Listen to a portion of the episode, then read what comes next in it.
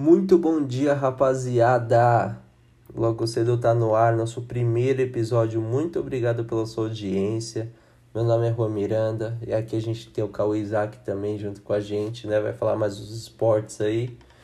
A gente decidiu criar esse podcast na missão de levar informação para todos vocês, um jeito um pouco mais leve, um pouco mais divertido, né? De um jeito mais imparcial né? Vai ter episódio aqui todos os dias às 5 da manhã no Spotify e no YouTube.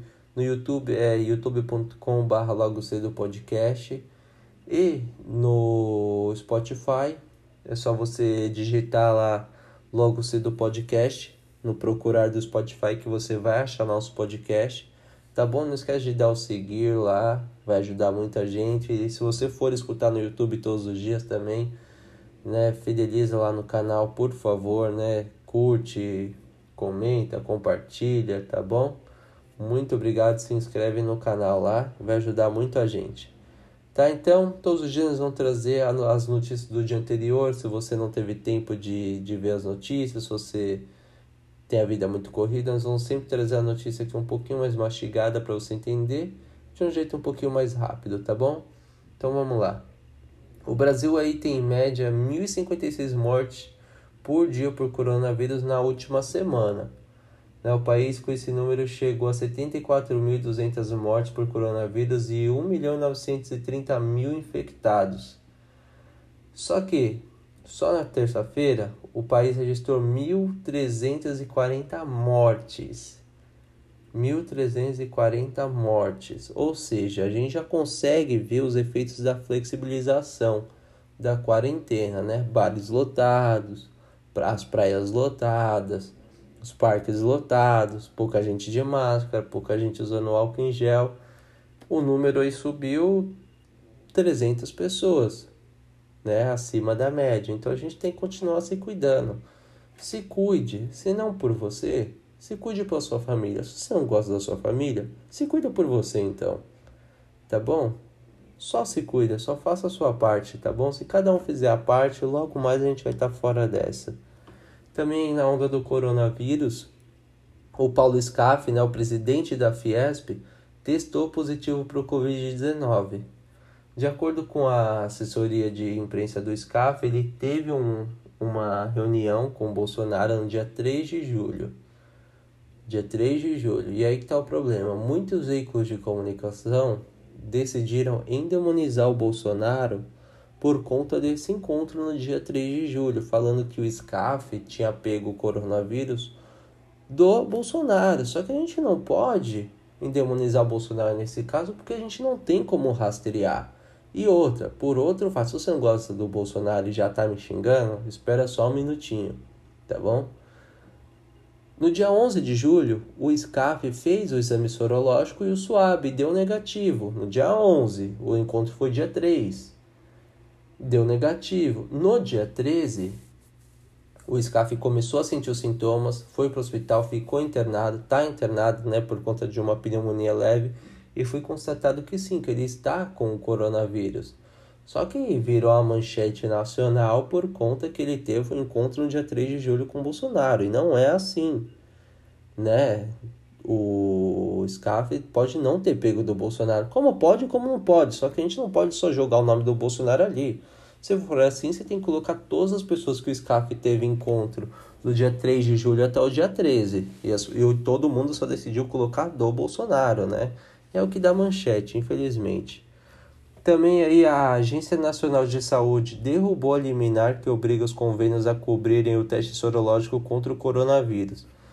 A agência falou que os planos de saúde continuam obrigados a fornecer o exame até que a diretoria colegiada decida aí nos próximos dias quais medidas vão ser tomadas. Ou seja, se você for no médico, no pronto atendimento ou no pronto socorro com sintomas do coronavírus, né, no seu convênio, o hospital ainda tem que fazer o exame em você sem cobrar nada, porque o seu convênio ainda tem que cobrir. A liminar foi derrubada, mas nenhuma decisão ainda foi tomada. Belezinha? E outro assunto, a justiça decretou a falência da Avianca no Brasil. A companhia tem 60 dias para apresentar a relação de todos os seus ativos para a justiça. E a empresa não opera desde maio do ano passado e chegou a reportar uma dívida de 2,7 bilhões de reais. Só que, se você foi viajar no passado, você pelo menos estava planejando uma viagem, você deve ter visto que a Avianca estava vendendo muitos bilhetes, mesmo não estando operando. Ou seja, muitas pessoas aí foram lesadas pela Avianca nesse um ano e dois meses.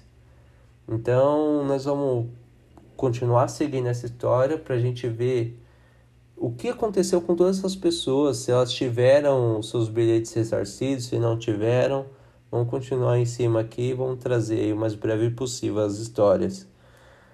E no Rio de Janeiro, o ex-secretário de Saúde Edmar Santos acertou a delação premiada dele né, e promete trazer provas contra o governador aí, o Witzel do Rio de Janeiro.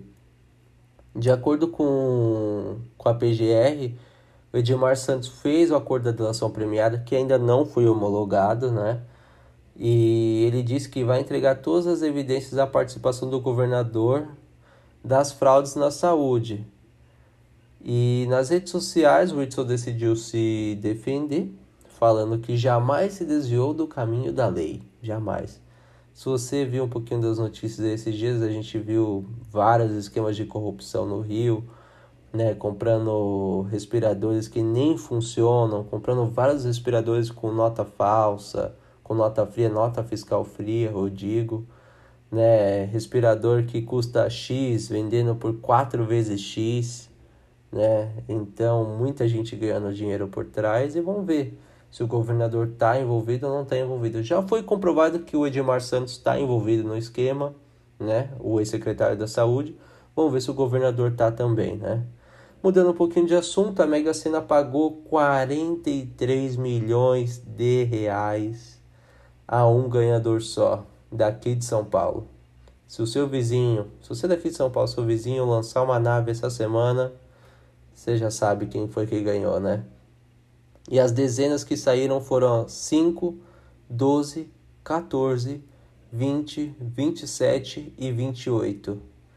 E a Quina pagou 20 mil reais a 120 pessoas. 43 milhões, uma pessoa só. Que delícia, hein? E coronavírus também, o governo publicou a portaria que permite a recontratação de funcionários demitidos antes dos 90 dias. Antes você não poderia recontratar um funcionário antes dos 90 dias, agora você pode. Só que essa medida não vai durar para sempre, essa medida só está né, em vigor enquanto a gente está vivendo uma calamidade nesse período de pandemia. Então, e também vai funcionar para muitos setores que infelizmente demitiram seus funcionários, né, academias, restaurantes, né, alguns mercados, né, bares.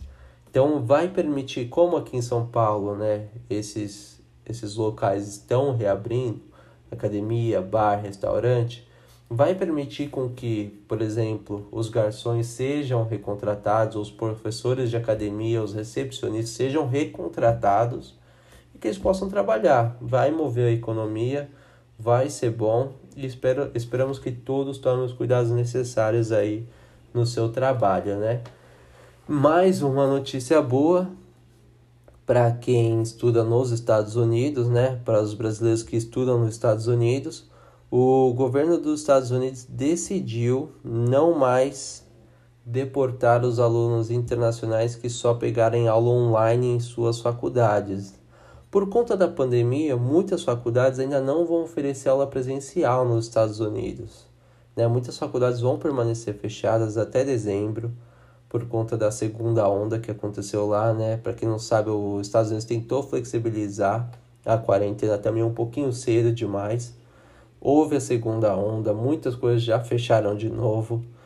As faculdades não querem reabrir, as faculdades querem oferecer somente aula online.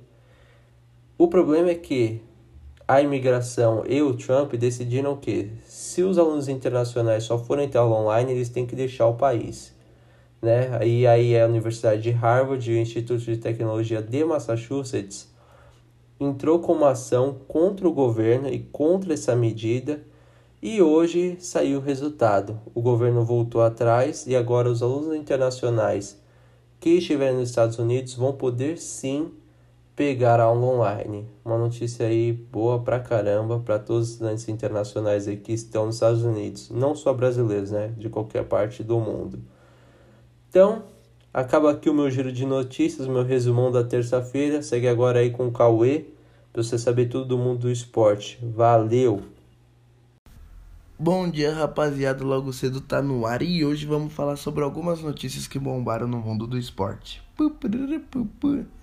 Hulk de saída da China. Palmeiras mantém contato e vê a esperança aumentar. Será que dessa vez essa novela tem um final feliz? Corinthians anuncia a devolução de Ione Gonzalez para o Benfica. Futebol carioca. Silêncio do treinador Jorge Jesus sobre o futuro continua e gera desconforto nos bastidores do CT. Preocupação com o Fluminense é dividida com o aguardado posicionamento do português. Será que o português está de malas prontas para a terrinha? Fluminense tem sua escalação, Nino volta ao time para a final do Carioca e Ganso é relacionado. Lembrando que o time tricolor decide o título contra o Flamengo nesta quarta-feira, às 21 horas no Maracanã. Libertadores. Comembol oficializa a volta de Libertadores em 15 de setembro e Sul-Americana e eliminatórias ficam para outubro. NBA anuncia que dos 322 atletas que estão na Disney, dois estão com coronavírus e já suspenderam esses dois atletas. Fórmula 1. Hamilton se recupera e vence o GP. Bottas passa Verstappen e fica em segundo.